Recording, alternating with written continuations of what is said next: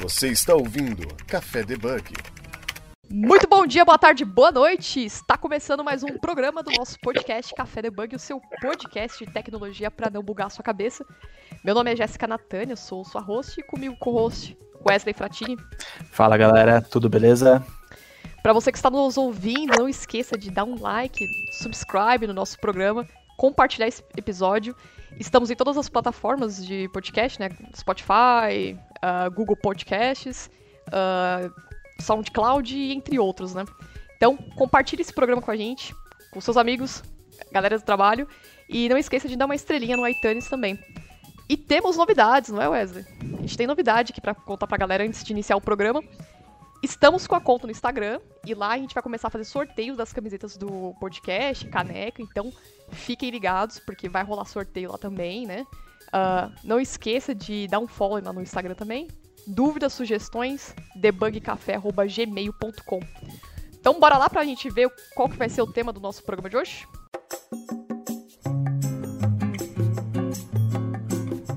Bom, o tema do nosso programa é sobre Kafka. É, vamos falar um pouco sobre a ferramenta Kafka, como ela funciona, co comparando ela com outras ferramentas sobre mensagerias também. E os nossos convidados, estou aqui com o Taylor Moraes. Tudo bom, Taylor? Olá, tudo bem, Jéssica? Tudo bem, Wesley? Obrigado aí pelo convite. Feliz demais poder estar falando aí sobre esse tema super, super interessante, super na moda e com muita, com muita tecnologia envolvida. Valeu! Opa! Bom, antes da gente começar o, uh, o programa, a gente sempre fala pra galera se entre... pro convidado se entrevistar. Então, quem que é você na frente do PC? Beleza. Quem que é o Taylor na fila do pão, né? Quem que é você na fila do pão, do PC? Bom, eu sou o Taylor, eu sou um engenheiro de software, atualmente é, gerente de tecnologias de integração do Banco Itaú, né, responsável ali pelas plataformas de, de integração como um todo, então integração por APIs, integração por arquivos e também integração por data streaming. E aí desde 2018 eu venho ali é, gerenciando os times responsáveis pela plataforma Kafka no Banco Itaú. Perfeito, perfeito. E também temos outro convidado, que também é especialista nessa área, é o Bruno Boas. Tudo bom, Bruno? Oi, tudo bom, galera? Boa noite, Jéssica. Boa noite, Wesley aí. Bom dia, sei lá que horário o pessoal vai assistir. é, aí para falar um pouquinho de Kafka, né? Falar um pouquinho sobre a utilização dessa ferramenta tão poderosa aí que a gente tem. Tá certo. Bom, então vamos começar o programa. A gente sempre dá uma breve introdução aqui, né?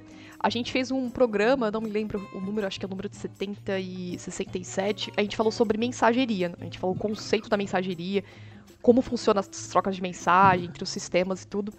E aí a gente não entrou em detalhes em ferramentas, só que agora a gente vai falar um pouco mais sobre as ferramentas, né, como elas funcionam. E eu a gente selecionou aqui o Kafka, né? Eu queria entender um pouco mais sobre vocês entender um pouco alguns casos, né? Se tiver alguns cases para mostrar pra gente. Então, uma breve introdução aqui, não sei quem quer começar.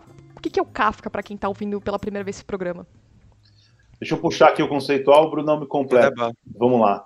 Assim, quando a gente pensa em transmissão de dados, né, hoje, nesse mundo que está cada vez maior a quantidade de, de volume de dados que são gerados para capturar informações diversas, é um cenário muito comum a gente ter uma necessidade de transportar esses dados né, em pequenas quantidades e de forma rápida e de forma resiliente. É, a tecnologia Kafka ela se enquadra muito bem nesse cenário, né? Uma tecnologia que foi ali é, desenvolvida pelos times do LinkedIn é, e virou um open source dentro do Apache, né? Dentro do Apache Org então, é uma, é uma que nasceu inicialmente para transportar logs, né? Sua principal função era transportar dados de log e ser um agregador de múltiplos sources e um, múltiplos sinks de dados. Mas com o passar do tempo, com a, o crescimento, a estabilidade e a adoção da comunidade, principalmente, essa ferramenta se tornou ali um, um baita, um baita case para quem está pensando em transportar dados massivamente e continuamente de um lado para o outro. E aí a gente entra aqui em várias teorias de arquitetura, como event streaming, conceitos de event driven, e aí data streaming também para poder é, ter esses dados em blocos, em batch ou mini batches, enfim, transportar isso aí em janela de tempos menores é, e com grande, grande velocidade, com grande performance e quantidade de dados. O Kafka é uma ferramenta aí é, mundialmente conhecida por ter um, um volume, né, suportar um volume de throughput aí muito grande. Basicamente é isso. Exato, acho que complementando aí o que o Taylor falou, uh, acho que não tem como falar, não falar de Kafka e não falar de um cenário de resiliência, né? O, hoje o, o Kafka ele, ele permite, é uma ferramenta que permite essa questão da. A mensageria permite isso, mas o Kafka é uma das mais poderosas hoje do, do mercado. Então ela permite esse cenário de resiliência muito forte, porque ela, ela dá o principal cenário que eu acho que é não depender das aplicações estarem de pé para se comunicar. Então, é um broker de mensageria hoje, como o Taylor falou, voltada ao, ao, ao nível de log, então ela tem um cenário de, de streaming de mensagens chegando, então é muito, muito potente para um cenário de quantidade massiva de dados, cenário que você precisa ir voltar dentro das mensagens. Então, e, e, toda essa questão de durabilidade dessa mensagem também é muito importante. Então, ela, ela entrega, acho que hoje é uma ferramenta extremamente poderosa para entregar toda essa comunicação de forma assíncrona muito bem. É, e, e, ela trabalha num conceito que a gente chama de near real time, né? É uma aplicação que ela está muito próxima do real time, mas por ser uma ferramenta de vocação assíncrona, ela não é real time. Ela sempre vai depender onde você entrega a sua mensagem, o seu dado, e alguém, algum consumidor, vai buscar essa informação na melhor janela de tempo, né? Então, Exato. por ser uma, uma aplicação near real time, ela se encaixa em muitos cenários, em muitos casos de uso. Né? E aí, se a gente for entrar aqui no detalhe técnico de como ela é montada e estruturada, a gente tem aqui uma série de diferencial, porque o Kafka cresceu e se tornou aí um, quase que um padrão né, na troca de mensagem, né, em stream, comunicação de microserviços e tudo mais. Tem gente até aí, vai levantar uma grande polêmica, que considera o Kafka até como um banco de dados, porque você consegue... Ô, louco! É, você consegue, de certa forma, ter o dado durável durante uma janela Exato. de tempo que você configura. E, um, e uma grande diferença ali das peças e ferramentas de mensageria clássica, você consegue fazer o chamado journaling, você anda no tempo buscando mensagens numa janela de tempo para trás ou para frente. Então isso lembra, bem entre aspas aqui, um conceito de banco de dados. Não é, mas tem, tem gente, tem arquitetura que até o, o tenta usar como isso, tá? Sim. Então, a gente sabe que essa parte de mensageria, essa troca de mensagem, por exemplo, vamos usar o banco como exemplo, né? Então, uhum. a pessoa, sei lá, fez uma compra no cartão de crédito, foi notificada, o sistema envia uma notificação para o outro sistema, então o Kafka trabalha para fazer essa troca de pegar os pacotes e mandar mensagem. Aí a minha dúvida é, comparando a ferramenta do Kafka com um, sei lá, um RabbitMQ da vida, a gente está falando sobre logs ou a quantidade excessiva de dados e o transporte? É, no comportamento de uso aqui, você tem uma diferença básica entre a fila comum, né, uma peça de fila tradicional, que também é utilizada até hoje dentro de, do paradigma aqui de integração, mas é, o Kafka ele tem uma questão que você consegue, por padrão, ter múltiplos consumidores daquela informação. E aí você consegue gerar uma informação, por exemplo, cartão de crédito, compra finalizada no carrinho do e-commerce. A hora que você confirmou aquela compra, é, você pode ter vários microserviços ouvindo aquele evento e cada um pode pegar essa mensagem e, de forma reativa, fazer algum processamento, seja para mandar para logística, seja para confirmar algum tipo de item, seja para poder validar fraude, score, e isso em, em, de forma paralela. Só que a informação é um dado que ele fica democratizado é, num, num, tópico, e aí essa informação é, você consegue ter várias outras aplicações de forma reativa recebendo esse dado. Num paradigma de fila comum, geralmente a integração é ponto a ponto, ou seja, você põe uma mensagem de um produtor para um consumidor. Se você precisar ter mais do que é, uma mensagem que replique para mais é, é, aplicações, você tradicionalmente em filas, filas padrão, não estou falando de protocolo de publish subscribe, mas em filas padrão você replica várias filas, replica várias vezes esses dados para que cada é, consumidor fique pendurado ouvindo essa informação. No Kafka, o natural dele é fazer esse broadcast de mensagem de forma democratizada. Sim. Acho que aqui, eu, quando a gente compara o Kafka e o Rabbit, né, a gente tem três grandes, três grandes diferenças entre os dois. Um é o cenário que o, que o Taylor comentou, em que ele, ele consegue fazer um broadcast essa mensagem, então ele consegue passar para outros, isso se deve muito ao model que os dois trabalham. É, o, o Rabbit ele trabalha no cenário de, de um push model, então, tipo, ele vai entregar a mensagem para a aplicação, então isso faz com que a latência seja menor, mas você precisa de um broker um pouco mais inteligente. Quando você trabalha com Kafka, a gente está falando de um, de um pull model. Então, a peça vai, vai buscar no Kafka e se conecta onde ela quer. Então, o broker, ele, ele falam que é um pouco mais burro. Então, ele não precisa ter essa, essa necessidade. você consegue fazer cenários parecidos no, no Rabbit, mas cada cenário que você quer entregar para um consumidor diferente, você tem que fazer um, um roteamento diferente. Isso é uma, uma, característica extremamente importante. Outra diferença que eu vejo bem forte é o, o como o Tório comentou, ele não é o, o, cenário de fila normalmente é destrutivo. Então você um consome a mensagem, acabou, ninguém mais olha. Já o Kafka não, a gente tem um cenário de, de, de durabilidade dessa mensagem, ou seja, ela permanece dentro do tópico e qualquer um consegue se conectar para consumir dentro de um período de tempo determinado, que é, a, que é o período de expiração. Acho que essas duas, esses dois cenários e a forma como é, o Kafka cresce e o Rabbit cresce que faz a grande diferença. O Rabbit a gente cresce normalmente crescendo hardware, então tipo eu tenho uma escalabilidade vertical e quando eu vou pro, pro, pro Kafka pelo cenário clusterizado dele, eu, eu cresço numa escalabilidade horizontal. Então eu consigo entregar potência pondo mais máquina, no Rabbit eu consigo entregar potência pondo mais hardware. Então isso faz com que essas três características principais fazem com que eles tenham uma diferença gigantesca de atuação dentro do, do que você precisa. O Kafka, né, com, com, as características dele, vai entregar um throughput muito bom, só que com cenários como a aplicação que vem buscar, com cenários de tempo um pouco maior. Ainda é pequeno, ainda na, na casa de milissegundos, mas tempo maior. O Rabbit, como ele vai entregar, ele tem uma complexidade um pouco maior, mas ele entrega uma latência muito menor. Então, a aplicabilidade dos dois acaba sendo bem diferente por essas características. Né? O Kafka ele faz uma questão que é que lembra muito a um livro de assinatura. Então, você tem ali, você está visitando um museu, você vai lá e faz a assinatura do livro. Cada pessoa que vem assina um livro. O. Kafka ele faz algo parecido para cada consumidor que vem pegar essa mensagem, ele fala para você, ele assina aqui o seu livrinho que você retirou essa mensagem. Se vem um outro, um outro uh, consumidor que precisa pegar aquela mesma informação, ele assina a linha de baixo do livro ele sabe que a informação foi entregue para as duas, para os dois visitantes ali, e o dado não fica, não é, não é destruído, ele, é, ele fica ali durável durante um tempo, né? Então essa é a grande diferença. Então, e, pra, e se você precisar voltar no tempo, que é o que a gente chama aqui do offset, que é voltar para trás para poder processar mensagens anteriores, você consegue vir uma linha de comando de operação de Kafka, volta aquela mensagem e conforme a aplicação vai perguntando qual que é o dado, ele vem daquela janela onde você setou para frente trazendo os dados. Exato. Então isso numa fila tradicional geralmente você leu a mensagem some, ela já ela não é existe mais. Destrutiva. Exato. É, acho que tem. Ai, desculpa, mais um ponto aqui que acho que o, o Kafka ele tem, ele entrega. Por isso que ele é tão ele está sendo tão famoso, está vindo tão sendo usado. Eu acho que ele tem algumas funcionalidades quando a gente trabalha a questão de particionamento da, do tópico, a questão de ordenação, é, o próprio Log Compaction, que é uma característica própria do Kafka, ele trouxe várias features para o mercado que trabalham muito bem com o sistema distribuído, que tornaram ele, ele tão utilizado. Então, ele não é só por, ah, ele é um cara, é uma tecnologia diferente. Não, ele entrega muitas features diferentes para o mercado que ainda não tinha. Que a gente não, não conseguia fazer isso só com um sistema de mensageria. Você está ouvindo Café Debug.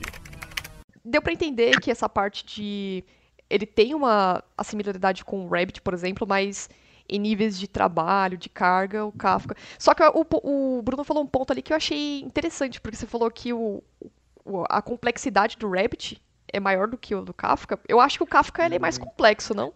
A, a, complexidade que eu digo assim, o broker, a complexidade de roteamento do, do Rabbit é ah, muito tá. maior, porque para cada, cada entrega que você tem que fazer daquela mensagem, você tem que criar um roteamento. Pense o seguinte: você, eu estou postando aqui falando, olha, estou no Café Debug. Certo. A Jéssica quer saber, o Wesley quer saber. Não existe vocês dois se conectarem na mesma mensagem. Existe o broker fazer dois roteamentos de entrega, um para cada um. Certo. No Kafka é o contrário. Eu, o Bruno vira e fala: estou no Café Debug você conecta, Wesley conecta, o Taylor conecta, qualquer um consegue conectar e pegar essa mesma versão com um grupo diferente. Então, a Jéssica e o Wesley, por exemplo, se conectaram como host, pegam como um. Se conectar como host 1, host 2, pega cada um uma mensagem. Então, esse, esse cenário de, de você, de você ter essa diferença de entrega, de modos de entrega, faz com que o broker seja mais complexo e o roteamento mais complexo no Rabbit, mas ao mesmo tempo faz com que o, o, a aplicação também seja um pouco mais tranquila. Então, tipo, você inverte, né? Ou você tem o broker muito inteligente, a uhum. aplicação muito simples, ou ao contrário, você tem o, o broker muito simples, a aplicação mais inteligente. Então, você, você muda o modo, você muda quem tem a inteligência de, de fazer chegar a mensagem. É, agora, do ponto de vista Bacana. do desenvolvedor, o Kafka, é, quando você vai usar ele de forma massiva, grandes volumes ali, ele não é uma ferramenta plug and play para o desenvolvedor. Você tem que entender, ele é, um, ele é uma peça muito parametrizável, principalmente do ponto de vista de quem está produzindo mensagem e quem está consumindo. Então, isso é, é, parametrização no código mesmo, no cliente do próprio Kafka que fica embarcado dentro da aplicação. E aí você tem ali parâmetros chaves, por exemplo, para você, você definir o que, que sua aplicação quer fazer. Ela quer entregar um volume maior de dados numa janela menor de tempo, ou você quer entregar pequenas mensagens menores numa velocidade mais rápida, né, com baixa Exato. latência. Tudo isso aí você é tudo parametrizado, é tudo em código. Eu, assim, para quem já brincou com fotografia, quem tira foto, né, uhum. é, já estudou fotografia, na fotografia a foto perfeita é você ter o ISO, a abertura e a velocidade. Quando você calibra esses três pontos, é onde você chega ali na foto perfeita para a cena que você está tirando. No Kafka, você tem alguns parâmetros, como o Linger Timer, Timeout, o Back Size, que são parâmetros para você falar qual o tamanho das mensagens, o tempo de resposta, timeout daquilo. Você afinar isso aqui seria equivalente a esse, essa, essa tríade de, de fotografia. E para cada cenário você vai ter configurações diferentes. Então é aqui onde mora é, geralmente o maior desafio de construir aplicações de alta performance com o Kafka. Tá? Hum. É, uma, uma dos pontos que a gente, a gente já discutiu bastante lá dentro do Itaú, de vários cenários, é exatamente. Primeiro, é, o Kafka não é uma bala de prata. Ele não resolve todos os problemas que a gente tem não resolve. Não é, ah, beleza, então ele dá resiliência, vamos embora nele. Não. Ele tem complexidades para ser implementado tanto do lado broker quanto do lado cliente, que são. É uma complexidade a mais que você adiciona para quem usa. Mas o. Então, assim, tem que pensar que ele não é uma bala de prata, tem que pensar que você precisa de um conhecimento de como tunar ele. Para você ter ideia, a gente teve fluxos cenários lá que a gente chegou uma hora de olhar e falar: vai levar três semanas para descer essa carga de 140 milhões de registros. E a gente chegou nela no final de 8 horas. Caramba, então, 140 milhões caraca. de registros? É que tudo no Itaú é muito grande. Mas, tipo, a gente fala, tava falando de um fluxo de 140 milhões de registros. A gente falou, beleza, isso aqui fizemos um cálculo lá da velocidade, foi é, duas, três semanas. A gente foi turando, turando, turando, turando, fazendo um trabalho junto com o time lá do Taylor, a gente chegou em oito horas. Então, tipo assim, olha a variação que você tem só em Tani, só em cenários de aplicando os conceitos que o Kafka entrega e você tunando isso. Então é, é, é uma diferença gritante, assim. Pensando assim, pelo o lado de uso, assim, é... qual seria o cenário perfeito para a gente usar o, o, Kafka? Olha, tem uma, tem uma situação clássica para o Kafka, que é quando você quer agregar, agregar informações de várias origens diferentes. Então você tem aqui um microserviço que está buscando dado de um banco de dados SQL, e aí você tem uma outra aplicação que está pegando dado, por exemplo, de um, de um DB2, você tem outra aplicação que está lendo o dado de um lake no Hadoop. É, isso aqui são fontes de dados, são é, programações diferentes, drivers diferentes, forma de você ter esse dado é, é de forma distinta. Quando você pega esses dados de origens diferentes e joga para o Kafka, num conceito de barramento, a partir daquele momento você padronizou aquele, aquela interface e você consegue, a partir do Kafka, levar a informação para quaisquer outras fontes, e aí entra em várias formas de você retirar o dado do Kafka. Seja via uh, uma peça que é do ecossistema do Kafka, que é o Kafka Connect, seja você fazer uma aplicação de pegar esse dado e levar para outro local, para outro banco de dados, para uma tela de, de, de, site, para um aplicativo mobile, enfim. O, o grande lance é que ele consegue fazer essa agregação de dado com alta performance e com a padronização que é inerente à tecnologia. Ele consegue fazer de forma agnóstica um barramento de dados, onde várias entradas alimentam essa informação e você consegue ter várias aplicações retirando essa informação e levando para outros locais. Então, eu acho que esse é o, é o cenário clássico que a gente vê o Kafka aqui sendo utilizado em, em, várias empresas. Por isso que teve aí uma grande expansão, e ele resolve bastante use case de várias empresas, de vários negócios, business diferentes porque ele consegue se comportar e ter essa capacidade técnica e essa flexibilidade para transportar esses dados com essa padronização. Sim, acho que o cenário que o, que o Talor comentou é, é, bem clássico e ele vai muito no, no, num cenário, por exemplo, temos uma, trans, uma passagem massiva de dados de um lado para o outro e temos atualizações constantes, ou seja, eu crio o mesmo fluxo que eu vou ter um cenário grande, depois um cenário pequeno, contínuo, e que podem cair no mesmo lugar. Ou seja, são data sources completamente diferentes, com características completamente diferentes, que caem no mesmo cenário e você trata ele da mesma forma.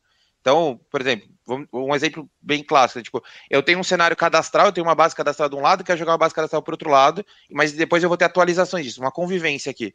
Cara, eu tenho um fluxo inteiro de dados que eu passo, e depois eu vou passar continuamente a cada atualização. Então, esse cenário onde eu tenho um massivo e depois tem um cenário contínuo, tudo isso cai muito bem para o Kafka. uma coisa que, eu, que é até bem válido comentar, que você perguntou, qual que é o cenário ideal? Tem um cenário não ideal também. Qual que é o que eu não devo usar? Tipo, eu não uhum. devo encaixar o Kafka jamais. Um, um, um, cenário que a gente vê aqui, que já, já tivemos e vimos, é o cenário transacional. Mas não o cenário, ah, eu não deveria usar em nada que é transacional. Não. É o cenário síncrono. Tipo, você tentar transformar um cenário síncrono para o assíncrono que depende do síncrono. É um cenário que a gente viu classicamente que não dá para usar. Que é um cenário que tem diversas complexidades e tem vários cenários que você não, não deveria aplicar. Então, assim, tipo, sempre nesse cenário de carga, nesse cenário de massivo e nesse cenário que você consegue realmente trabalhar no assíncrono. Porque você tem, querendo ou não, a dependência dos outros, das outras peças, outros cenários todos do fluxo. É. é acho que o ponto-chave aqui é assim: a sua, o, seu, o seu use case, business use case, ele suporta alguns milissegundos ou segundos para receber essa informação? Exato. Essa é a palavra-chave. Se, se, o seu negócio, se, o seu, se a sua feature ela consegue lidar com isso, aplicações near real time, elas vão conseguir te atender. É, ela tem muito mais vazão em termos de escalabilidade, porque ela faz esse recebimento, confirmação de mensagem, replicação das mensagens, pensando na resiliência do dado, não só na resiliência da infraestrutura, e aí você tem essa, essa informação aqui persistida. Só que ela não é real time, ela não consegue te devolver como um comando de banco de dados. Olha, eu gravei, eu tenho certeza que está comitado, tenho certeza que eu dei update. Você tem essa, essa janelinha de tempo, pode ou não ser um problema para o seu negócio. Então, Exato. tudo aquilo que você não dependa de, de, dessa janela de tempo maior ou menor, o Kafka encaixa bem. Lembrando que em situações normais, né, o cluster saudável, com a aplicação, com as aplicações conectadas, todas configuradas com Tani, a performance do Kafka é muito, muito rápida. É um cara que trabalha ali, geralmente, abaixo de dois dígitos de milissegundos, né? É uma aplicação muito performática. Entendi. Mas a, a, janela de tempo é bem importante aqui por conta do, do use case, tá? Nesse cenário que, o, que vocês estão falando, então, por exemplo, tem uma parte que seria as transações, aí tem a parte de cartões, aí tem a parte, sei lá, de conta corrente, aí essa, esses pacotes são mandados, são enviados de uma API para outra, uma aplicação, requisições. O Kafka vai ter um momento que ele vai precisar pegar de lugares separados esses pacotes, e em algum momento eles vão precisar cruzar e essa é a parte que ele precisa entender para onde que vai mandar para qual. É isso? É, geralmente, você usa o, o, o barramento do Kafka para repousar a sua informação, e aí a aplicação que precisa daquela informação vem e retira. Então, sei lá, se você está falando ah. aqui do, do use case financeiro, eu tenho, sei lá, contas correntes, um cartão de crédito, sei lá, uma, uma visão de fraude. Cada, cada domínio vai ter uma responsabilidade sobre o dado e sobre o negócio. Cada um que processou a informação, seja lá qual for, é, crédito debitado, é, é, é crédito confirmado, débito efetuado. Isso vai para o broker do Kafka, e lá no Kafka alguém fica ouvindo essa informação e fala: olha, a partir do momento que alguém creditou um valor na conta, para mim é interessante, eu preciso ter esse dado para fazer algum tipo de processamento. E aí essa aplicação pega o dado, leva para ela, faz o que tinha que fazer e geralmente ela devolve em outro local, em outra caixinha, em outro tópico dentro do Kafka para confirmar ali. Então, você, você não gera, você faz um desacoplamento né, das aplicações baseado nessa interface onde eu processo e eu retorno a informação. E toda vez que eu retorno a informação, ela pode ser interessante para algum outro domínio funcional, para alguma outra parte da empresa. E aí eu, a, a, a, aplicação reage, lê esse dado e faz o que tem que fazer, sem precisar ficar replicando entre bases, trocando informações, e uma, uma, uma guerra de dados aí, repassando de um lado para o outro com, com orquestrações de APIs. Sai de um paradigma, geralmente, do modelo que é a gente chama de orquestrado para um modelo coreografado, que são paradigmas de, de arquitetura para estrutura de software. Exato. Uma, pegando um gancho do que tá, de, umas coisas, de algumas partes que o Talor falou antes, a, a parte que a gente falou de ah, ele, ele tem que ser tolerante a alguns milissegundos, segundos às vezes, é porque o, o Kafka ele é uma, uma ferramenta muito resiliente, muito tolerante à falha, mas como toda ferramenta falha. Como toda ferramenta pode ter pontos em que ele fale, e, a sua, e assim, ele vai se recuperar, você não vai perder a mensagem, ele tem a garantia de pelo menos uma entrega, e é, é importante esse pelo menos uma, porque ele pode entregar mais vezes, isso é um item que muita gente não leva em consideração quando utiliza o Kafka. Então você tem que ter um sistema ID potente para você receber duas, três, quatro vezes essa mensagem e saber trabalhar com isso. Então ele é, ele é tolerante à falha, ele é muito resiliente. Só que se ele falhar, até ele se recuperar, existe uma janela de tempo em que sua aplicação tem que poder ter esse cenário. Lógico que tem vários mecanismos para você tratar essas falhas, mas ele é um, é um cenário que acontece e você precisa ter uma aplicação que possa ter isso. Por isso que ele é um cenário de é, comunicação assíncrona e não síncrona, porque ele tem esse processo. E esse cenário do coreografado e orquestrado que o, que o Taylor comentou é bem isso. É você você, às vezes, muita gente usa o Kafka pensando num cenário, ah, eu vou comandar ali, passar isso aqui, faz isso, você faz aquilo. Não, isso é uma API. Você tem que usar da uhum. forma, a forma coreografada é, o, o que o pessoal fala muito é, uma pessoa entra na sala, fala alguma coisa. Quem quiser, escuta. O Kafka é isso. Alguém vai produzir uma mensagem e quem precisar vem escutar. Esse Mas, é o cenário do coreografado. E se nesse meio tempo aí deu erro em algum processo, o Kafka ele armazena esse, essa mensagem, esse pacote lá, tem, ou joga para uma fila de erros, sei lá. É, ele então, tem, tem os dois, na verdade, é. né? Tipo, ele tem um cenário de replicação, em que ele vai manter versões, tipo, da mensagem replicada, ele garante isso, então se você uhum. produzir, ele vai garantir que aquela mensagem está lá. E existe o cenário também de DLQ, que a gente trabalha com uma fila específica para erro. Né? É, mas aí lembrando, o seu ponto que você colocou, Jéssica, é, é importante deixar claro, peças uhum. de fila como Rabbit, como uh, IBM MQ e outras, elas têm até por padrão ali, você, durante a criação de uma fila, marcar se você quer criar um DLQ, um, uhum. um DLQ ou não. O uhum. Kafka não tem isso. Se vo você tem que criar um tópico Sim. e uhum. você tem que ter uma inteligência é, dentro da aplicação para saber se aquele dado foi entregue, foi processado, é alguma questão de um, um, erro que a gente chama de retriable, algo que eu posso retentar em algum tempo, e você armazena num local que seria a sua DLQ mas o Kafka, por padrão, não tem esse conceito de DLQ como as peças de fila têm. Por isso, ele, é de um... novo, ele não é. A, os tópicos não são filas, né? Uhum. É, é, um é o famoso. Diferente. É o broker burro que eu comentei, tipo, é. broker, burro. broker burro nessa brincadeira, mas é o broker que não vai saber, ele não vai tra saber tratar a sua mensagem, ele vai te entregar, ele vai te garantir a entrega. Agora, o que você faz com ela quando acontece um problema, por exemplo, ela vem com um formato que você não espera. O que você faz com ela? É um error handler na sua aplicação, ou seja, é uma tratativa de erro da sua aplicação. O broker não vai saber fazer isso. O broker não vai entregar, virar para você e falar esse formato está errado, bum, joga. Você tem até ferramentas que é o, o Schema Registry que você consegue definir formatos e o mas e você só põe naquele formato, mas é o cliente que sabe usar o Schema Registry para não colocar. O, o, broker em si não vai ter essa, essa inteligência de virar e falar, hum, formato errado, joga fora. Isso não acontece. O Rabbit você talvez consiga fazer isso, mas no, no Kafka não. É, e tem outro ponto que é a questão do commit, né? Que é você confirmar a mensagem depois que você leu. Né? Em fila, geralmente leu, você recebe ali o ACK e já foi. Né? Você já está com ela, já marca no broker lá que, olha, essa mensagem check, já saiu daqui. É. O Kafka uhum. você consegue ler as mensagens e você fala qual que você de fato confirmou que você leu. Você, ou seja, voltando àquela analogia da visita no museu, é você voltar lá e assinar o livro, né? E falar, olha, eu estou retirando essa mensagem, eu passei Sim. por aqui, data e hora. Então, essa, essa, esse comando commit que você dá na, na, retirada das mensagens, né, após leitura, também é uma característica do Kafka que é bem dele mesmo, que dá esse Sim. diferencial da fila. Ele faz um controle, acho que é bem legal comentar que, assim, os tópicos são divididos em partições. Então a gente tem, sei lá, 30 partições num tópico ele faz o controle de qual o offset por consumidor por partição.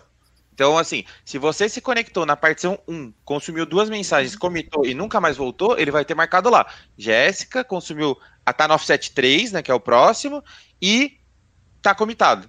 E só. Se não tiver na outra, ele não vai ter. Ele tem o controle exatamente do que falta para esse consumidor ler. E por consumidor, por partição.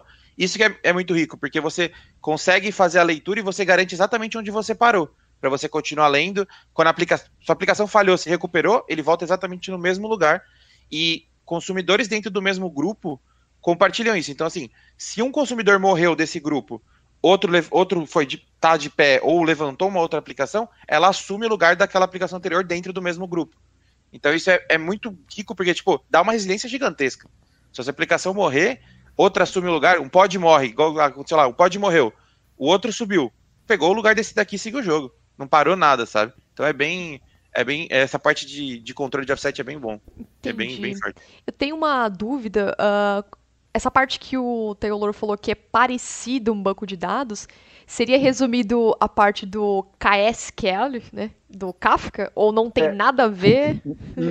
Quer dizer, tem e não tem. A é, parte, tem, que, eu, a que parte que, que eu falei. Isso? Vamos lá, a parte que eu falei que ele lembra um banco de dados é justamente você é, após ter lido a mensagem, confirmado a leitura da mensagem, você conseguir voltar através de um comando de operação lá, sei lá, pensa que você está lendo as mensagens todos do dia de hoje e você zerou sua fila, você não tem mais nada para ler ali, zerou seu tópico.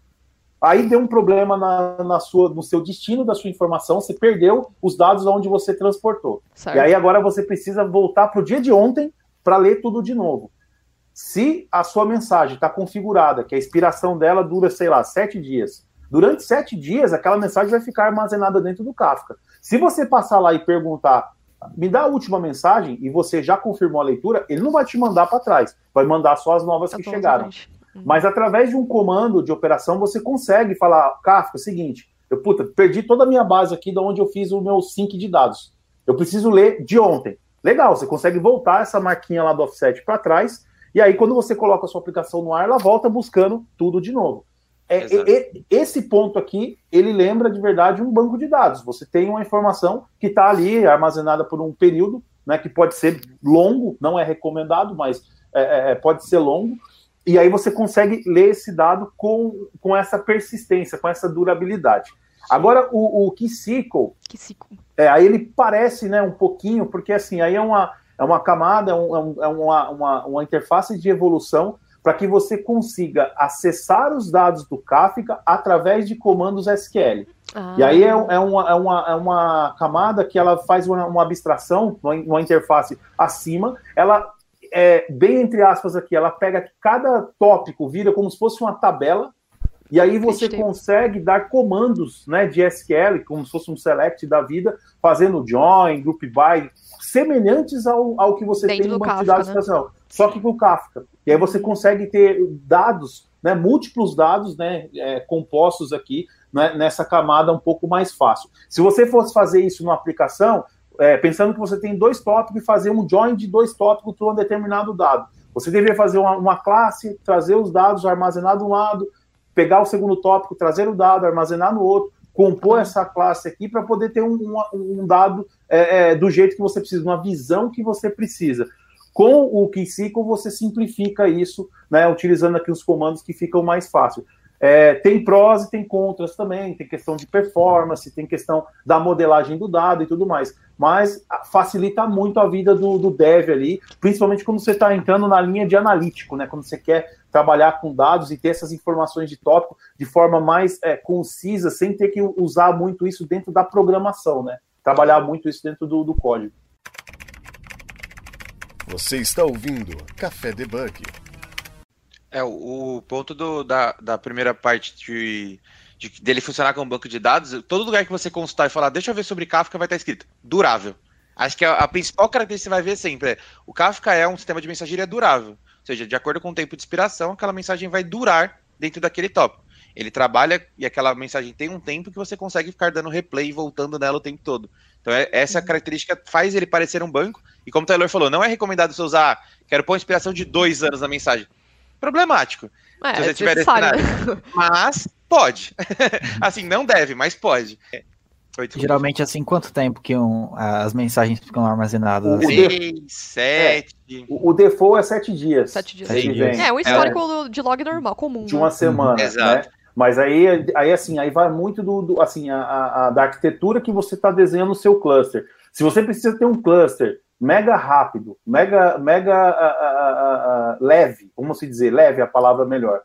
É, quanto menor a retenção dos dados, mais fácil para tudo, para você fazer manutenção, para você colocar um nó a mais de Kafka, para fazer manutenção de disco, ou seja, ele fica um, um, uma estrutura mais, mais leve para poder fornecer esse dado. Se você tem dados muito, muito, quantidade grande, teras, bytes gigantes espalhados, com replicação e tudo mais, durante a manutenção ou durante um problema ou um, um rebalance dentro do próprio ecossistema, que é uma função natural que ele tem, esses dados para sincronizar entre as peças, quanto maior o volume, mais tempo ele vai levar.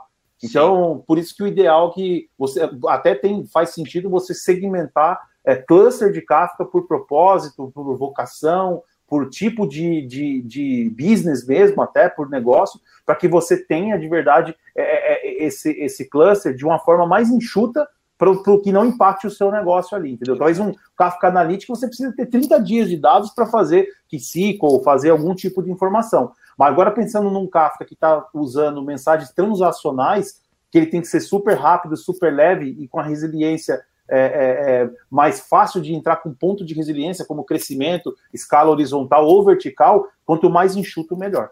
Exato. Uma coisa que o pessoal não conhece muito do Kafka e que é uma ferramenta extremamente poderosa quando você tem quando você quer ter um cenário tipo um armazenamento, entre aspas, assim, né? Tipo um armazenamento, mas você não necessariamente armazena nele, é você usar o log compaction, que é um cenário dele que você sempre, numa massa controlada, isso também tem que deixar bem claro, você sempre mantém a última versão daquele dado baseado numa chave. Então, assim, o, o Kafka ele é, ele, é, ele é dividido em particionamento, ele é particionado. E ele é particionado baseado em uma chave. Se você fizer um cenário de, usando o log compaction, ele sempre vai manter a última visão daquela chave. E aí ele fica mais parecido ainda com o banco de dados. Mas é uma ferramenta dele que ele consegue trabalhar e manter sempre a última versão de um único dado. Então, é muito, muito rico quando você tem uma, uma massa controlada. Você fala assim: ah, eu sempre tenho um milhão, por exemplo, uma base de clientes. Eu tenho um milhão de registros eu consigo, eu quero manter a última visão daquele cliente para qualquer um que precisar consumir, só vem e dá, e, dá, e dá o replay. Só que se eu colocar um cenário normal, toda atualização vai gerar uma mensagem nova e, e com o tempo isso expira. No Log Compaction, não. Se você ativar o Log Compaction, mesmo com a expiração de 7 dias, ele vai manter a última visão daquela chave. O que ele vai expirar são as outras. Se cair quatro eventos, vai ficar por 7 dias quatro eventos. Ah. Passou 7 dias, ele mantém uma só, que é a última visão. Então o Log Compaction é uma ferramenta muito, é uma característica né, muito potente dele para esse cenário de bases controladas. E aí, qualquer. Tipo, vamos pensar que tem milhares de sistemas que consomem essa informação. Qualquer um vai lá, pluga, consome do começo e vai embora. E tudo certo. Tem toda a visão do, daquela, daquelas chaves. Então, que a parte de chave é extremamente importante no Kafka. Né? E o, o cenário do, do Cacico, que eu que comentar que eu, é Cacico, Cacico, sei lá, cada hora eu não sei como fala. Kafka é, ele é, ele, é, ele é uma ferramenta muito. Ele usa uma das ferramentas mais poderosas do Kafka e uma das menos usadas também por um cenário de grandes volumes, estruturação é mais difícil. Mas ele usa por trás um Kafka Stream. Mas então muda ele... a sintaxe com SQL? Porque eu vi lá o create table, parece que é tudo Não, mesmo. é, é igualzinho. o que ele cria é meio que um cenário assim, bem, bem analog, analogicamente, mas ele cria um cenário emulado, de, né? É, emulado, que ele pega uma, uma feature do Kafka, Kafka uhum. Stream, que cria alguns tópicos e trabalha com aquela informação. Meio que isso. Assim, bem por cima, tá? Bem, bem analogicamente. Mas ele é muito poderoso no cenário que o falou. Eu tenho uma informação chegando de A, uma informação chegando de B, e eu preciso de um acesso ainda. Puta, às vezes você tem que construir uma aplicação com uma lógica gigantesca para fazer isso. Ele com essa ferramenta ele consegue, ele consegue fazer e direcionar isso para fora muito fácil. Qual que é o perigo? Ele quando você tem um cluster, por exemplo, de multi-utilização empresarial, por exemplo, ele sai criando tópicos, fazendo processos, crescendo o seu disco de uma forma que você tem pouco controle. Então é um cenário que você tem que tomar cuidado para utilizar quando é um ambiente que não é só seu. É um ambiente, como a gente tem, por exemplo, no Itaú, que é um monte de gente. Então, tipo, você tem essa limitação porque ele vai fazendo essas queries por trás, ele tem um puta mecanismo por trás rodando. Isso cria tópicos, isso cria storage, isso tem, cria não, gas, storage. Então é todo um cenário que o seu cluster precisa às vezes crescer e você não tem um controle de ver isso. Então é, é uma ferramenta extremamente poderosa usado da forma correta. Tipo, é, grandes poderes e grandes responsabilidades, né? Então sempre é, é, é bem um importante. Jeito, um jeito bacana para utilizar aí, nesse ponto que o Bruno falou de responsabilidade, que é comum, é você ter uma estratégia de replicação de dado. Claro, se o seu business case permitir. Então, por exemplo, o dado processou, repousou do Kafka, você replica esse dado de um cluster de Kafka para outro cluster de Kafka. E aí, nesse segundo cluster, que não é um cluster onde estão penduradas aplicações de forma transacional, você faz o, o, o KeyCycle. E aí você consegue ter um, um cluster replicado, que está ali de verdade só recebendo a atualização do que foi feito no transacional, e esse aqui você consegue trabalhar de forma analítica, com menos concorrência, e aí numa visão do dado. Mas aí, de novo, se a, o seu business case permitir essa latência entre tirar o dado, né, replicar, passa por, um, por uma, uma, peça e chega do outro lado, né? Tem Mas é um cenário de proteção. Essas são as tretas de usar um Kafka em nível empresarial. Tipo, em casa você nunca vai ter esse problema, porque... É, você não vai usar um cenário assim. Não, bom disco, você derruba tudo e já era. Uhum. Mas no cenário empresarial, quando você começa a ver, você tem todo o cenário, tanto de custo quanto de, de manutenção desse, Complexo, que é o, né? Que é o que eu acho que o, o Tyler deve mais sofrer hoje. é tipo a manutenção de virar pra galera e falar, gente, eu não posso ter meu disco crescendo do nada sem eu ter controle. Porque isso aqui tem um custo, isso aqui tem uma manutenção em cima. Sim, sim. É, é, um dos cenários que eu vejo que o pessoal menos, às vezes, pensa porque fala, pô, mas na minha casa eu subo, na minha casa roda, não quebra nada. não, gente, tem, tem esse. A gente, a gente já discutiu várias vezes de, de, de alguns pontos, e, eu, e, tipo, a gente discute dentro de alguns itens, mas você também tem que entender o lado quando você está no empresarial, que é muito diferente de você estar tá na sua casa.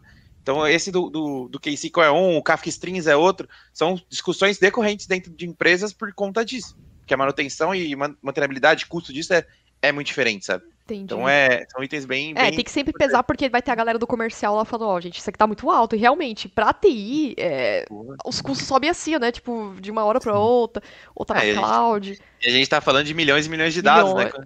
Quando você fala de milhões e milhões de reais, às vezes. É sempre alto, né? E às vezes não é tipo um, dois, três usuários ali. Tipo, é, uma, é uma massa de pessoas ali, são horários de picos também. É. Então, é às vezes transacional, transacionalmente, sei lá, tá, tem uma aplicação que roda um TPS, tem outra que roda dois mil. Aí você fala, como é, que, como é que eu faço a diferença disso? É complicado. Mas vocês falam tudo de configuração, essas coisas, eu vi várias configurações aqui que deveria ser feito. Aí eu acabo perguntando para vocês, essa responsabilidade de configurar, deixar o ambiente tudo em pé, tudo bonitinho, é responsabilidade do desenvolvedor ou é responsabilidade de alguém de DevOps, arquitetura? as pessoas que fazem curso de Kafka, aprendem Kafka, quem são essas pessoas? Taylor é, vai nessa. É, aqui, a, a, no modo que a gente trabalha hoje, a gente trabalha dividido entre platform teams, né, uma topologia, uhum. Onde o meu time aqui, a gente cuida da plataforma do Kafka. Então, a parte de operação, resiliência, uh, o OPS de verdade, o crescimento, atualização de versão, acompanhamento de evolução do próprio produto. Então, isso aí fica com o time de plataforma, tá? Então, manter no ar, uh, operar, garantir ali a, a, entrada, a manutenção e toda a questão de, de evolução do produto para que ele tenha ali, né, seja perene ao longo do, do, do, dos use cases aqui. Agora, e do outro lado, tem a gente tem aqui os, os, os engenheiros, né, os developers, que aí eles fazem a parte de conexão, produção de mensagem, é, leitura de mensagem, aí vem muito próximo, os times têm que andar muito próximo, porque dependendo do use case, é, como o Bruno falou, pode transportar um dado por segundo, uma mensagem por segundo, ou pode transportar é, duas mil por segundo. Isso Sim. Existem formas diferentes, né? Então, hoje a gente tem o, os times aqui é, separados. É, aqui, aqui você acabou dando uma boa sorte sem querer, porque o, o Taylor é cenário total ops e, e eu sou cenário total dev. A gente, sei lá, dois, três anos falando disso, discutindo isso. Acaba às vezes comentando uma coisa ou outra de Ops, porque é eu falei, essa troca de informação o tempo todo, e, e, desde que começou o Kafka no banco, a gente trocando essa informação, mas é muito isso, é um, é um cenário da plataforma em que é, saber configurar, saber deixar isso de pé, botar. Precisa subir um cluster novo, precisa subir um node a mais, caiu alguma coisa, então tem todo esse cenário, tem um time para isso, e existe um time que está fazendo desenvolvimento e utilizando isso. Cara, lógico que você tem uma interação aqui de talvez uma coisa está configurada no cluster tem que estar configurado próximo ou semelhante na aplicação, porque senão isso aqui não vai casar e, e você não vai ter a melhor performance. Mas em geral são, são times que conseguem trabalhar cada um com seu expertise muito, muito bem, sabe?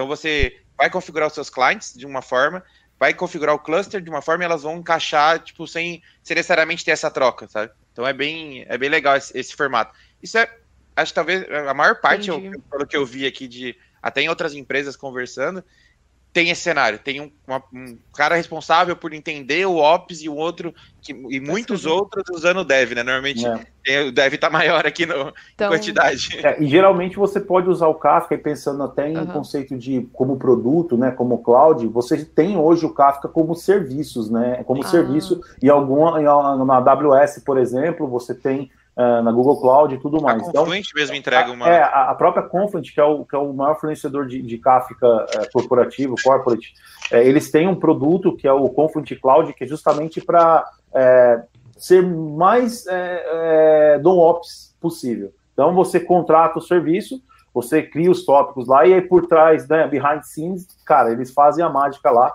e operação, tem até um conceito novo lá que é, que é disco limitado, né, infinito, uhum. enfim eles cuidam disso. Esse é, claro, tudo tem um preço. O MSK da, da AWS é bem forte também. É, Já falar do MSK. É, o MSK é na AWS é um, é, um, é um, também é um Kafka ali, é, é, é, mais enxuto do que o Kafka Confluent, né? Sim. Mas ele não é uma peça stateless, ele é uma peça que também tem ali um, algumas coisas de manutenção que você, é, é, usuário do MSK, você tem que se preocupar ainda com a, a estrutura dele. Ele é menos ops, mas não é tão no ops quanto um outro produto da, da Confluent, né? Mas é, é, legal ver que uma ferramenta que ela tem uma complexidade, se você for ver, puta, quando a gente subiu os primeiros clusters, meu, se é que subisse o Keeper, subir Kafka, fazer isso conversar e todo esse cenário, e hoje você vê que, tipo, se chegar no MSK da AWS, você aperta três botões, você tem um cluster. lógico que tem todo um cenário para utilizar ainda, mas, cara, uhum. você consegue ter um serviço hoje disponível. Tem o Confluent Cloud, tem na Google e tudo mais, você consegue ter esse serviço, mas ele tá, traz toda essa complexidade de infra code, né, ali, né, tipo, infra service, no caso aqui. Sim. Então, tipo, é muito legal ter esse cenário muito fácil ali para subir uma tecnologia tão complexa, sabe? Então, então é, tipo assim, coisa. eu e o Wesley, que é desenvolvedor, a gente só precisa se preocupar em como mandar essas notificações, ou fazer o consumo do, do Kafka, ou pegar essas, essas mensagens, essas notificações, né? Hoje, Exato. hoje sim. hoje Pensando num produto, é, num produto é, gerenciado, é, aí a, simpli, a, simplicidade é, é, é, bem maior, né? Você tem ali uma, uma, facilidade. E também tem outros produtos que são equivalentes, vai, semelhantes ao Kafka, até na própria AWS, que tem ali, na verdade, ele trabalha com streaming, né? O próprio uhum. Kinesis, que foi a primeira ferramenta de, de streaming que a AWS colocou integrado, e aí está integrado com todo o sistema, com Lambda, com SNS, com SQS e tudo mais.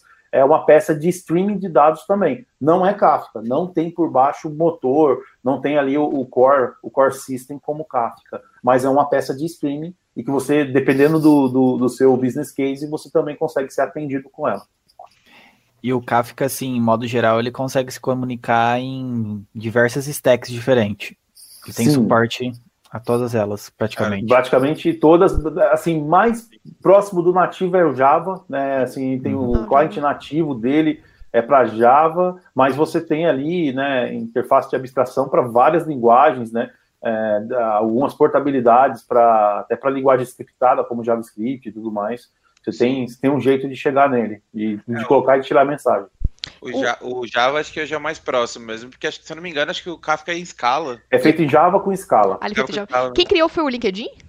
É, começou num projeto dentro do LinkedIn, e aí ele tornou-se ali é, é, open, né, saiu, uhum. e, e, os, e os ex-fundadores ex, é, ali, os ex-funcionários do, do LinkedIn montaram a própria Conflict, que é a ah. empresa que hoje que é o maior, um dos maiores players de Kafka corporativo aí, é, com suporte tudo Tem mais. Bastante né? tecnologias saíram assim, né? O, é. o Kafka, o Cassandra, é, saíram de dentro, do Facebook, né? É, saíram de dentro da empresa e montou uma outra que dá suporte pro mundo agora. É. Eu vi que tem bastante empresas usando, tipo Netflix, é, acho que é o Spotify, né? O Sim. Uber, né? Tem bastante empresa é, que utiliza. Se você olhar lá no, no Apache, no Apache.org, na parte do Powered by Kafka, você tem as principais empresas que estão utilizando o Kafka, incluindo o Itaú. A gente está lá, está representado lá também, Opa. ao lado ali do Netflix, New York Times, Adidas e tudo mais. A, gente está ali também com, com um case público do que a gente entrega valor aos nossos clientes através de uma, de uma poderosa ferramenta aí de streaming, né? E, e engraçado que é, é eu tive a oportunidade de ir no Kafka Summit 2019 em São Francisco, é, assistir os use cases de várias empresas é, é, é interessante. Eu assisti uma palestra da Tesla, onde, Tesla, oh. da Tesla onde, onde os carros estavam, uh, uh, uh, conforme os carros vão andando, vão gerando dados. Esses dados de comportamento, de temperatura, de como é a degradação da bateria, é mandado para um Kafka, e aí lá dentro da Tesla os microserviços estão trabalhando e estão entendendo esses dados.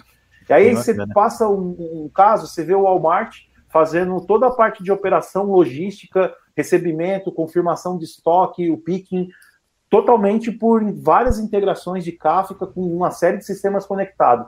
Aí você passa mais um, é, veio a NASA. A NASA, a NASA tem, também? A NASA tem um sistema que hoje tem, é, se não me engano, são nove satélites em volta do mundo. Esses satélites ficam literalmente streamando dados para o Kafka, e aí vai tudo lá para o cabo canaveral, onde tem um processamento das informações. Então, assim, são três empresas totalmente diferentes, totalmente diferentes negócios diferentes, mas no centro do, da, da ferramenta para transportar o dado num near real time de streaming, tá o Kafka aí. Sim, Nossa, que legal. Massivos, Isso aí eu não sabia, né? não. Nossa, bem interessante. Do, do Tesla foi, achei interessante também. Você vê que tem uma ferramenta poderosa no meio delas para fazer aquele negócio funcionar no meio da tecnologia. Né? Exato. Né? é um broker para receber tudo, né? Então ele, ele recebe a quantidade massiva de dados e você faz o que você quiser com ele. É. Você consegue jogar para tudo quanto é lado, fazer analytics, fazer toda a parte, faz tudo. Praticamente você tem informação ali o, real time. O Uber, tanto o Uber quanto o Netflix são dois grandes usuários ali. Inclusive, a, a Uber tem até ferramenta open source que eles mesmos criaram no ecossistema do Kafka, né? E, e, e entregaram ali para a parte de replicação. A, a, Netflix é um usuário enorme Nossa, de, e usa para várias para vários itens dentro da empresa. Ela utiliza o Kafka como um todo, tá? Sim, Nossa, Interessante. Bom, a gente falou aqui sobre a ferramenta no geral do Kafka, né? Falamos sobre também a comparação entre o RabbitMQ, entre outras ferramentas, né? Que não é basicamente na parte de filas, é, como que foi criado, as, as, tecnologias, quem que configura, quem que faz a manutenção de tudo isso. E acredito que ficou bem claro para quem está ouvindo esse programa. Porém, tem alguma coisa que a gente não falou, que a gente está aqui colocando na pauta e vocês gostariam de mencionar? Ou alguma coisa que vocês de... lembrou agora e falou assim, putz, acho que é interessante compartilhar isso com a galera?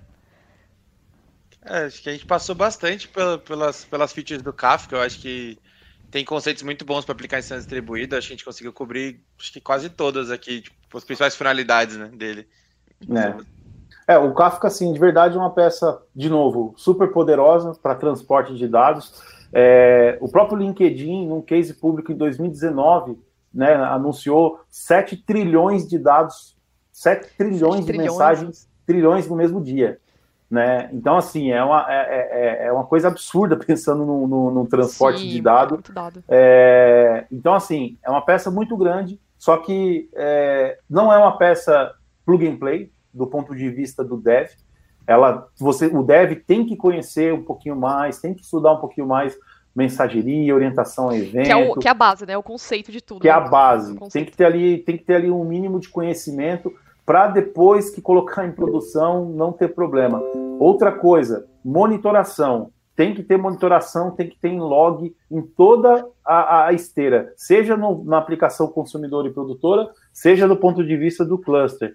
Porque é, são dados que entram e que saem numa velocidade gigantesca. Para você perder uma informação no meio do caminho é fácil. Sim. E saber aonde o problema está acontecendo, dependendo da sua complexidade da sua stack de microserviços, pode ficar ali é praticamente impossível. Então, monitoração com Kafka é, é, é, muito importante. E assim, utilize naquele use case que de fato fizer sentido. Tem um lance que o, o Kafka ficou hype durante, dos últimos anos e, e muita, muitas é, arquitetos, muitos engenheiros acabam assim: eu tenho uma solução. É, desenha o Kafka no meio e constrói a solução em volta do Kafka. Encaixa o resto. Sem saber. Como vai fazer? Já, sem saber se aquilo vai servir ou não. Então, Exato. assim, tem um, um, um, cuidado que a gente que trabalha com plataforma e, e, com, e com, um caso de negócio super complexo, super é, regulado e tudo mais, a gente tem esse ponto que a gente sempre deixa. Não precisa ter medo, mas conheça bem antes de utilizar.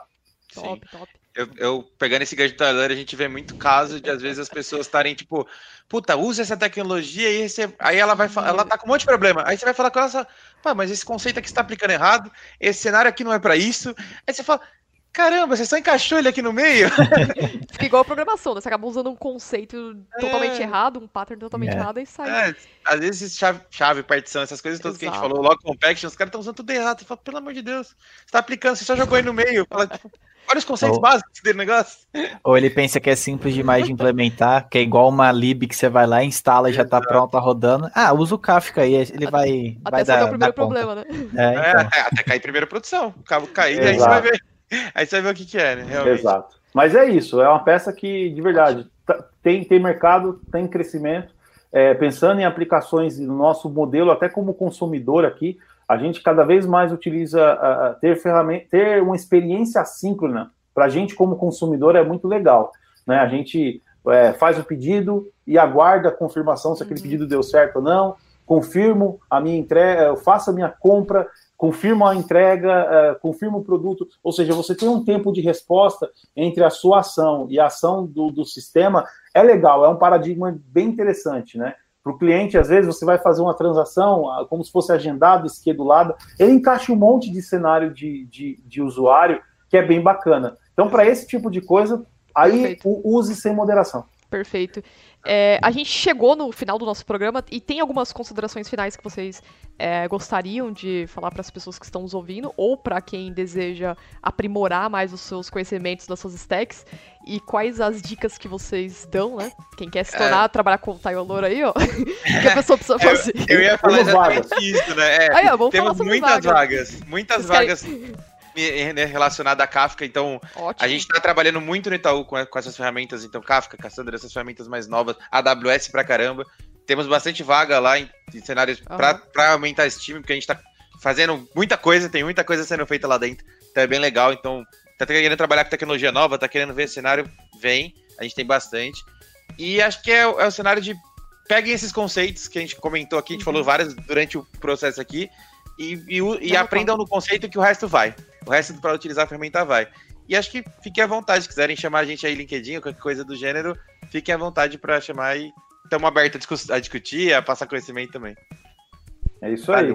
Para mim também mesmo ponto, acho que é, tem bastante oportunidade de novo, uma tecnologia é, é super legal de trabalhar, acho que tem bastante, tem bastante espaço no mercado para quem está aí estudando, para quem está em fase de formação.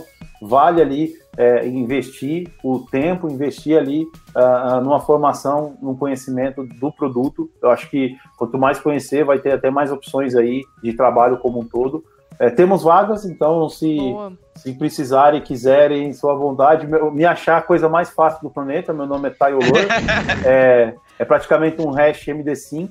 Então, só tem eu. Tem outro, né? Não tem outro, então. Primeiro que eu coloquei lá, achei ele. Exato. Então... Primeira vez que eu fui procurar o Taylor dentro do Itaú, eu achei de primeiro, porque não tinha outro. É, é isso aí. Isso porque Bom, a gente é... tem 90 mil funcionários. Exatamente. Então... Pois é, eu tenho amigos que trabalham no Itaú. Falou, eu vou gravar com o Bruno, Taylor. Ah, pessoal, conheço, mano. Taylor. É, então. Legal. Quando eu, conheço, quando eu falar conheço, dá aquele medo, né? Puta, conhece do quê? Peraí, qual respeito?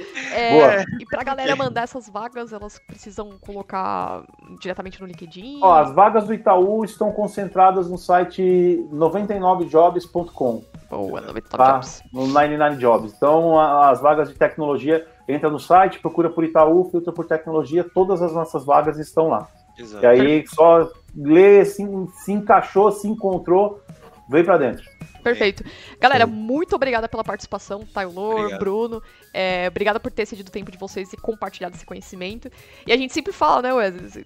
A galera que grava a primeira vez aqui com a gente sempre volta. Então, sempre quando volta. vocês quiserem voltar, falar outros assuntos, a casa está aberta aqui. Claro. E para quem quer, contar, quer conversar com, com eles, né, quer contato, pode o contato deles estão aqui na, no link desse programa, então pode entrar lá, acessar, tem o Facebook, o LinkedIn deles. E é, é isso aí, galera. Muito obrigada pelo tempo de vocês.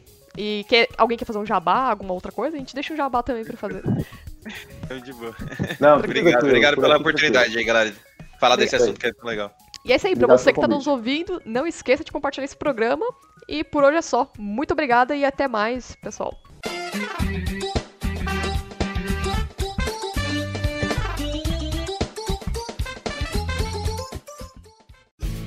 Este programa foi editado por Café Debug.